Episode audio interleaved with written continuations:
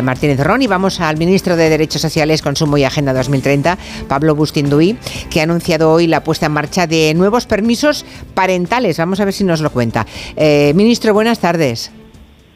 Hola, muy buenas tardes, Julia. ¿Qué tal? Por fin hemos conseguido buena comunicación. Bueno, ¿en qué consisten esos permisos? Porque seguro que tenemos muchos oyentes con niños menores de 8 años, porque hasta esa edad alcanza estos nuevos permisos que tendrán mucho interés en saber cómo funciona esto. Claro, ahora mismo ya está reconocido el derecho a los permisos de cuidado parental de hasta 8 semanas para cada niño eh, hasta los 8 años de edad. Son permisos que se pueden, se pueden disfrutar ininterrumpidamente o en distintos periodos, a tiempo completo o a tiempo parcial. ¿Qué sucedía? Que hasta ahora no son permisos remunerados. Entonces, lo que hemos anunciado hoy, en cumplimiento del acuerdo de gobierno, también de la legislación europea, que nos, que nos conmina a ello, es que al menos cuatro de esas ocho semanas sean remuneradas ya en el año 2024. Es decir, que se pueda dedicar cuatro semanas por cada hijo de manera remunerada para, para dedicarlo a tiempo de cuidados, de atención, de conciliación de la vida familiar y profesional, en fin, a, un, a vivir mejor, básicamente. Cuatro semanas de las ocho. ¿Y las otras cuatro quién las pagaría? Bueno, las otras cuatro serían, por el momento, mm, un derecho a, a, disfrutar de un permiso no remunerado, como era la situación que tenemos hasta ahora. Nuestro objetivo es poder llegar a remunerar las ocho semanas completas, pero de momento en la implementación gradual eh, queremos que este mismo año cuatro de esas ocho semanas ya sean remuneradas. O sea, hasta ahora esas ocho semanas se podían disfrutar, pero sin remuneración, ¿no? Em, a partir de ahora, de las ocho semanas, cuatro van a ser remuneradas. La tercera pregunta es, ¿quién paga? ¿Quién paga? ¿El Estado o la empresa que ha contratado? Bueno, la idea es que esto sea una prestación de la seguridad social, igual que sucede con los permisos de maternidad o paternidad pues digamos que exista una prestación, un derecho subjetivo para poder disfrutar de este tiempo manteniendo el salario mientras tanto. La situación actual, como comentabas, es parecida cuando cuando alguien pide una excedencia, por ejemplo, que tiene el derecho de pedirla, ¿no?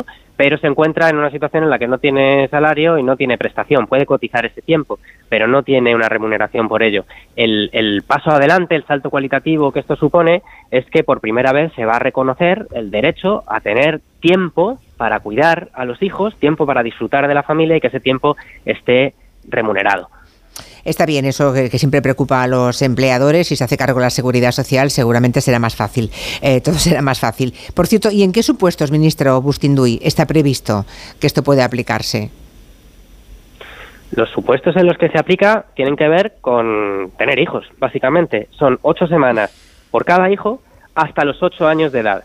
Y como le decía, estos permisos se pueden disfrutar todo de una, de una vez, todo de golpe o dividido en el tiempo, a tiempo parcial o a tiempo completo. Eso depende de las decisiones que asuma cada, cada familia. Son permisos además para ambos progenitores y como sucede con los permisos de maternidad y paternidad, serán iguales e intransferibles para fomentar la corresponsabilidad en el cuidado de los hijos y las hijas también.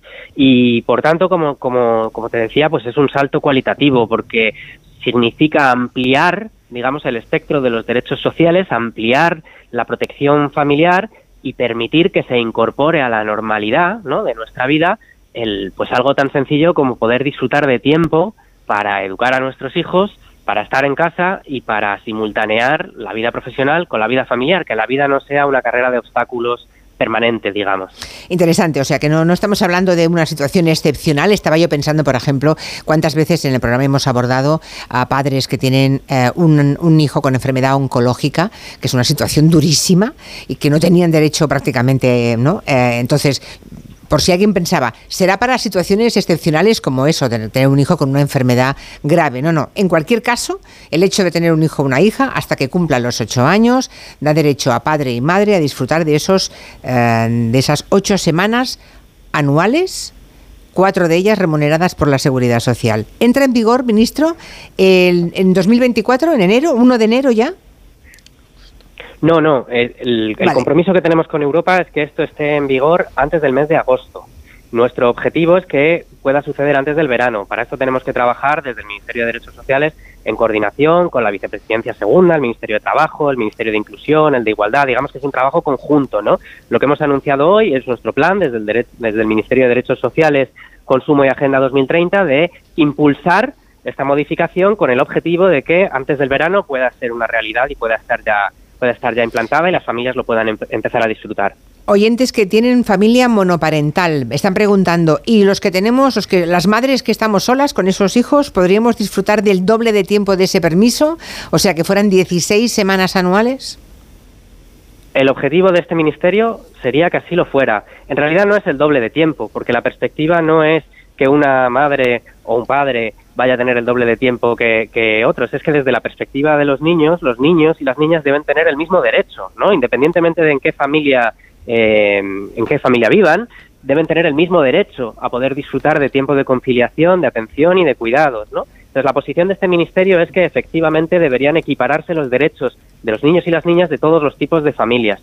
Em, ahora bien, eso dependerá, ya digo, de esto es un trabajo en coordinación con otros ministerios, eh, dentro de la coalición de gobierno, etcétera, o sea que deberemos deberemos alcanzar un acuerdo definitivo antes del, del, verano próximo, pero la intención desde luego sería recoger eso. Hay otro oyente que pregunta, bueno, el tema desde luego interesa, ya se lo estoy ya se lo puedo ya se lo puedo imaginar, ¿eh? Señor Bustinduy, porque desde que hemos empezado hay montones de preguntas que llegan a través de Twitter. Otro oyente dice, ¿se aplica a niños adoptados? Bueno, entiendo que sí, por supuesto, ¿no? Claro, de hecho, una de las cosas que hemos anunciado hoy es que vamos a impulsar también a lo largo de este año la aprobación de la ley de familias, que quedó suspendida por el, por el adelanto electoral, y una de las contribuciones principales de esta ley es que por fin reconoce jurídicamente la igualdad entre todos los tipos de familias que existen en España. Em, digamos que extiende la protección a todos los tipos de familias y a toda la diversidad familiar que existe en España, a las familias adoptivas, las familias LGTBI, las que cuentan entre sus miembros a personas con discapacidad, etcétera. Con esta ley todas las familias van a ver equiparados sus derechos y todas van a ampliarlos, digamos. Muy bien. ayer compareció eh, el ministro Pablo Bustinduy en el Senado hizo prácticamente usted, ministro, una carta a los reyes porque se comprometió a mejorar el ingreso mínimo vital, a extender por ley la protección a esos tipos de familia que acaba de enumerar, a todos los tipos de familia, trabajar para aprobar una prestación universal por crianza, en fin, eh, tiene cuatro años por delante, en teoría, ¿no? Eh, em, es mucha, muy larga la carta a los reyes ¿eh? de su departamento, de su ministerio. Bueno, pero yo creo que yo creo que el mensaje que enviaron los ciudadanos y las ciudadanas en las urnas estaba muy claro. Es un mensaje ambicioso y es un mensaje que busca avanzar en la agenda social, en la agenda consolidar la, la senda de, de derechos sociales que se han construido en estos últimos años y ampliarlos. Estos son los propósitos de este ministerio. La mayoría de ellos están recogidos en el acuerdo de gobierno, con lo cual digamos que estaríamos implementando algo que hemos acordado ya. Otros no, pero forman parte de mis prioridades y desde luego mi trabajo va a ser incesante día a día para conseguirlo. Yo creo que son cosas que son de sentido común y que una amplísima mayoría de españoles y españolas, independientemente de lo que piensen políticamente, creo que estarían de acuerdo con ellas. ¿no? Son medidas eficaces para luchar contra la pobreza infantil, para mejorar la vida de la gente en el día a día, para en un tiempo de crisis acumuladas e incertidumbres, pues construir un horizonte de certeza y de bienestar. Esa es la tarea que yo asumí en el Ministerio y en lo que me voy a dejar la vida estos años. Pues hay un montón de preguntas más. Por ejemplo, hay un oyente que se ha hecho un lío, lo repito otra vez porque así quede claro. Dice, habéis dicho ocho semanas al año y no, es hasta que el niño tenga ocho años. No, el ocho vale para las dos cosas. Ocho eh, ocho semanas al año hasta que el niño tenga ocho años, ¿eh? quede claro. Eh, creo que esta vez quedó claro, alguien lo había entendido mal. Y luego, mm, algo más dice, ¿y si tengo dos hijos, serían ocho semanas remuneradas o son cuatro por cada hijo? Otro papá, pregunta. Son cuatro semanas remuneradas, el objetivo de lo que queremos aprobar antes del verano son cuatro semanas remuneradas por cada hijo. Es decir, que si esta persona tiene dos hijos, pues tendría derecho a cuatro semanas remuneradas por cada uno de los hijos. Muchísimas preguntas, ¿eh? muchas preguntas. Vamos a hacer una cosa, ministro. Como el mundo de los derechos de la familia tiene siempre mucho predicamento y hay muchísimas dudas, y además tiene usted esa carta a los reyes tan, tan larga, tiene ahí pendiente la ley de familias, tiene la, eh, la idea de la ampliación de permisos de nacimientos de 16 a 20 semanas, bueno, está la ley de servicios de atención a la clientela, eh, eso que nos tienen al teléfono esperando 10 minutos, quiere usted recortarlo a 3 minutos y que el plazo de, respuesta a un cliente... Tres minutos máximo por ley. Tres minutos que nadie espere más de tres minutos para que le atiendan por teléfono, exactamente. Ni más de 15 días para que le atiendan una reclamación. Eso va a pasar a ser un derecho. Muy bien, pues como todo eso, em, hay muchas cuestiones que abordar y hoy teníamos solamente, disponía usted solamente de, de apenas 13 minutos y tengo que dejarle, mm, me he comprometido a eso, dentro de 30 segundos le emplazo para que, no sé, después de fiestas, a mediados, finales de enero, nos sentemos largamente a abordar todos esos asuntos. ¿Le parece, ministro? Pues será un verdadero placer. Será un verdadero placer y a ver si consigo convencerla de que no es una carta a los Reyes Magos, sino un programa político realista.